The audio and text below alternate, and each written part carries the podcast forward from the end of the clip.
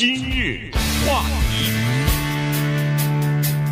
欢迎收听由钟讯和高宁为您主持的今日话题。呃，我们加州有一所非常优秀的公立大学，哈，就是加州大学 UC 系统，它有不同的分校。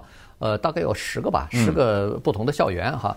呃，那么在三月底的时候呢，呃，基本上这个呃秋季的入学的录取通知书呢，就陆续的发放了。呃，几人欢喜几人愁啊。你在那个社群网站上，你在 TikTok 上头看到有些学生是欣喜若狂，被他。呃，第一志愿所录取，但是也有不少的孩子呢，就是对着镜头哇哇大哭啊，觉得被不止一所学校所拒绝。本来他哇哇大哭的原因是他受委屈了，他本来认为是自己有可能能被录取，我的条件挺好的，各方面的成绩都已经达到了你所要求的那个标准，而且这在这个标准之上，结果没有想到一一的被拒绝，所以。他觉得特别委屈啊！这个情况呢，不光是学生，包括家长也有这样的情况。你看，在 Burbank 有一个呃孩子哈，这个一个女生吧，她是今年高中毕业，她的 GPA 四点三，她她她报考了八八个八门这个 AP 课程或者叫荣誉课程 Honor 呃 class 啊，呃，然后呢。又参加各种各样的校外活动，当然今年的情况不太一样，因为去去年二零二零年呢，许多的课外活动都停止了，你没没办法出去做什么社区义工啊，你没办法出去去做去做这个呃，比如说球球队啊、比赛啊这些东西就停止了，所以呢，对新的考生来说，对学校来说，其实也是一个呃一个挑战啊，就是说如何在这些孩子当中挑选出最优秀的那些人，那么。他认为说，他报考 UC 系统里边的几所大学应该没有问题吧？结果没有想到三月底的时候，他一共报考了八所，呃，UC 大学的这个 UC 大学，七所被拒绝，拒绝他，只有一所 Merced 这个新最新的这个校园，呃，录取他了，其他的要不就是拒绝，要不就是在这个等待名单之上。所以呢，他和他的妈妈或者他的这个家人。都百思不得其解，该做的我都做了，我已经做到我所能做的最好了，那还能做什么 才能提高我这个被录取的几率呢？其实我相信这个是所有家长的一个困惑。嗯，这个呢，说实话挺麻烦的。为什么呢？因为你听哈，四点三和八门课，那八门课都是大学课程啊。对，等于我在高中的时候先上一些大学课程。简单的说是这么回事儿哈，凭什么我连个 UC Riverside 这个河滨分校都上不了？这一听好像有点贬低人家。残酷的事实是，在加州大学的系统当中，不好意思，就是有排名，嗯，就是有好坏，没办法。尔湾分校啊，河滨分校啊，什么这些，什么呃 Santa Cruz 啊，对不起啊，就是排的比较靠后啊，那怎么办啊？对不对？呃，那什么洛杉矶分校啊，伯克莱分校啊，什么呃圣地亚哥啊，Santa Barbara 什么这就靠前呐，那你怎么办啊？对不对？也就是说，它的具体的意义就是那些就更难，对吧？对，就这么一回事儿。可是这个学生连个河滨分校都上不了，这个我觉得不真的很难理解哈，呃，不可思议。当然了，大家注意到。我们在说他的成绩的时候，呃，四点三呐，说呃说他选了多少课的时候，有一个东西没说，就是他的大学入学考试的成绩，那是因为加州大学不要了，嗯，你知道吗？所以如果他再给你一个什么一千五的考试成绩，他再上不去，那我倒想问谁能上，对不对？好，那么今天这个节目呢，我觉得比较重要的一点是在这儿，就是我们应该说是第一次啊，听到了大学。对于他们录取的程序的一个解释，在往年没有疫情的时候呢，他不需要解释啊，对不对？对呃，我该怎么录取怎么录取，我这学校也不是第一年第第一年在这儿了，已经这么多年了，我就是按照这个程序先看什么再看什么。但是今年呢，二十万人争夺四万六千个位子，逼得各个学校啊都出来得解释。就是说，解释什么这个东西才是我们华人的听众啊，家长也好，学生也好呢，可能要借鉴的东西。就是我们第一次听到学校站出来说，我们看什么东西？今年那么他看什么？说难听点，我们不就得给他什么吗？对吧？对不就这意思吗？比如说，为什么有一个人的成绩不到四点三，才四点一，他居然被伯克莱和洛杉矶分校同时录取？为什么？那么这些学校他说我们要看这个东西，那么他看什么东西？还有，你孩子在申请的时候是怎么填的那个专业，对吧？对。哎，这个东西学校现在告诉你，我告诉你。你要选什么专业，你比较容易进来？还有就是，是不是能够所谓曲线救国，对不对？哎，先上社区学院，大学怎么给你的建议？然后我们再给大家讲几个，呃，真人真事啊、具体的例子。对，呃，一般来说呢，这这加州的居民啊，他都认为说，呃，我们的加州大学这应该是对，呃，加州的居民或者纳税人是。呃，比较优待的吧，因为它是我们加州纳税人所供养的，我们这是我们加州自己的大学，呃，外州人考这这个加州大学可能不容易，咱自己人嘛，应该应该没什么问题，但实际上还不是一样，这个实际上也是上次我们所说过的这个叫做供需关系的问题。加州大学这十个校园里边，它一年就能招四万六千个学生。那么这四万六千个学生，你报名的人越多，那就是录取的人就越少，这就是一个非常简单的道理，就被拒绝的人就会越多啊。所以当初有很多的人，家长也好，学生也好，都认为说，哦，我现在不收那个 SAT，呃，大学入呃录取考试了，呃，没有这种标准化的考试以后呢，等于是报考这些大学的门槛降低了。但是他们错了，原因就是说。没有了这个以后呢，大家都认为说我有机会上到这个学校里头，于是报名的人一下子不是增加百分之 百分之十啊，什么百分之二十，恨不得是百分之百百分之百的增啊呃涨啊，这百分之五十的这么这么涨啊。那你想，如果要是本来人家只收，比如说八千人，一下子报名超过十万。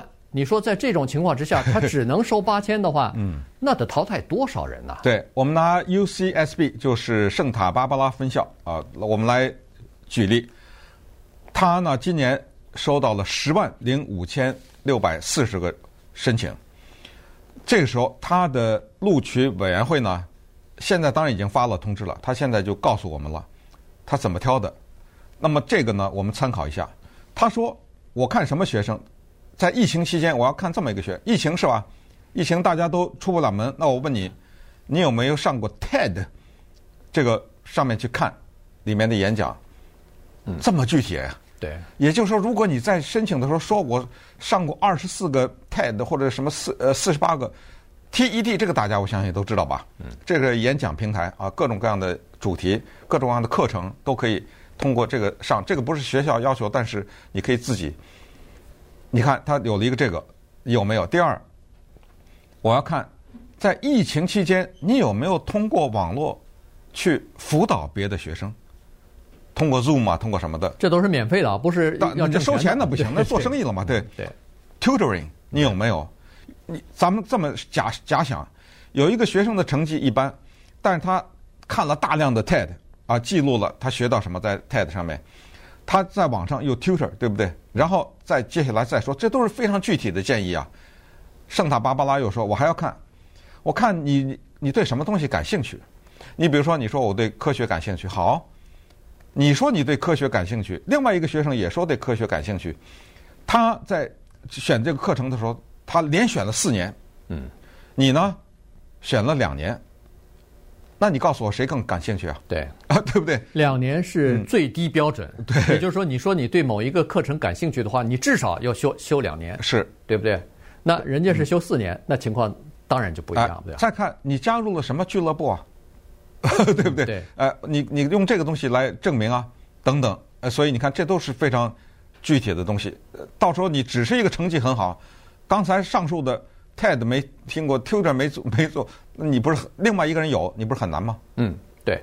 所以呢，这个就是一个问题。当然，这里头还包括，如果去年你的家人、父母亲、爷爷奶奶，呃，住在一起的得了新冠病毒了，你在家里头帮助照料，你做了一些这方面的工作的话，也是有加分效果的。嗯，所以呢，你看很多的具体的东西，你好像觉得，哎，去年反正大家都没做事儿，哎，不一样。有的人他就挑选了某些东西做了，刚好就击中了这个人家录取办公室所需要的东西。可是你如果您没做的话，这个差距就显出来了。今日话题，欢迎继续收听由中讯和高宁为您主持的今日话题。这段时间跟大家讲的呢是 UC 系统哈，加州大学系统里边的招生的情况和他们所公布出来的一些标准哈。呃，UC Irvine 这所大学呢，我们都知道它就在 Irvine，就在我们南加州呃呈现的这个地方。呃，这个大学里边的呃招生办公室呢是说专业也很重要。在他们 UC Irvine 今年的报名的人数超过了十万零八千人，结果呢，他们呃这个招的人数有限啊，所以呢，他是说在他们学校里一共一呃学校里边一共有八十五个大学的本科的专业，结果一半以上的报考他们学校的这个申请人啊，只报了其中的六个专业。那你想想看，这个不得了哈！这个全集中在那个可能是比较知名的、大家都想要学的那些专业里头了。其中，UC Irvine 大概最著名的专业，大概排名最高的专业是生物科学。光是报这个专业的人就超过了一万两千人。他们的那个招生办公室的人说，这个专业我们招收绝对不会超过一千两百人，也就是说，最多就是十分之一都不到。你报这个专业的话，您就打着有九成的机会会被拒绝，因为你很优秀，但是你没想到还有比你更优秀的人呐。呃，所以呢，他说说是这个，其他的几个呃特别受欢迎的专业，一个是那个呃就是商业管理，然后还有一个是叫做护理专业，呃，然后再有一个电脑科学，还有一个心理学哈，基本上就这几个专业是属于比较热门的。所以呢，他说你报的这些热门的专业呢，有可能会遭到拒绝。但是他也提醒大家，说您不要觉得自己耍点小聪明哦。我报到 UC Irvine，我先报一个大家所不报的冷门专业，图书馆，哎，图书馆系啊什么的，对吧？呃，社会科学系这种，我进去以后，我再设法转转行业，转这个专业不行吗？啊，转业我转学转修，理论上是可以的啊，但是很难。嗯，对。但是呢，他说我们今年，我们现在有非常明确的。非常严格的规，就是就是这就是这种规定吧。你要想转到从一个冷冷门的专业要转到一个热门专业，告诉你不是不可能，但是呃跟登天差不多那么难。嗯。有的人在申请的时候呢，选择一个东西叫做 undeclared，就是不明确专业。嗯，对，大概也是可以考虑一下，这个比较滑头一点，但是这个也是一个麻烦就。你不明确是吧？那那个好的就肯定没你啊，对不对？对，谁让你不明说呢？对不对？对。那么，所以这些都是这个问题。好，再回答下一个问题。呃，这个问题学校回答的是斩钉截铁，就是有些人说，哦，你取消大学入学考试 ACT、SAT 取消这个东西，你就想照顾黑人，对不对？你就想照顾那些呃西域的人，那么我们就受到白人呐、牙医啊，我们就受到你们的歧视啊等等。啊，没有，为什么呢？因为这个里面呢，他们采用了一个叫做封闭式的审查，也就是说，录取办公室看到一个人的资料，他不知道你什么族裔，嗯，那一部分给封起来了，只看比如说有一个，就是他连名字都不知道，呃，应该是名字都不知道，因为你有一个姓王，那完了嘛，对不对？对，他根本不知道你姓名、男女什么族裔，他全不知道，他只是有这么一个人，这个人的成绩是四点一。这个人上了什么多少门课？这个人参加了什么活动？写过什么文章？对不对？对。呃，顶多就是这样。当然了，有的时候说是这么说，有时候难以避免。我说你写个自传什么之类的，对不对？哎，你在里说我从萨尔瓦多来，那你这一下也也就漏了。但是呢，呃，多数的情况，反正他是，呃，这个人信息是保密的。这是一个，还有一个东西呢，这可能我呃我听过啊，我估计有些华人也许会借鉴。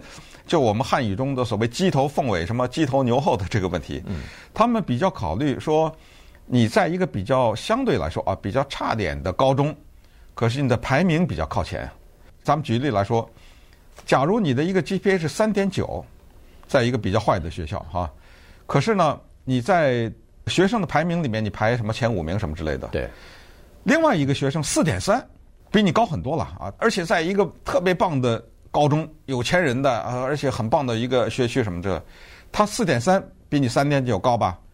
可是他在班里的排名，什么二十五，什么我我瞎说了哈，什么十二什么之类的，那你有优势。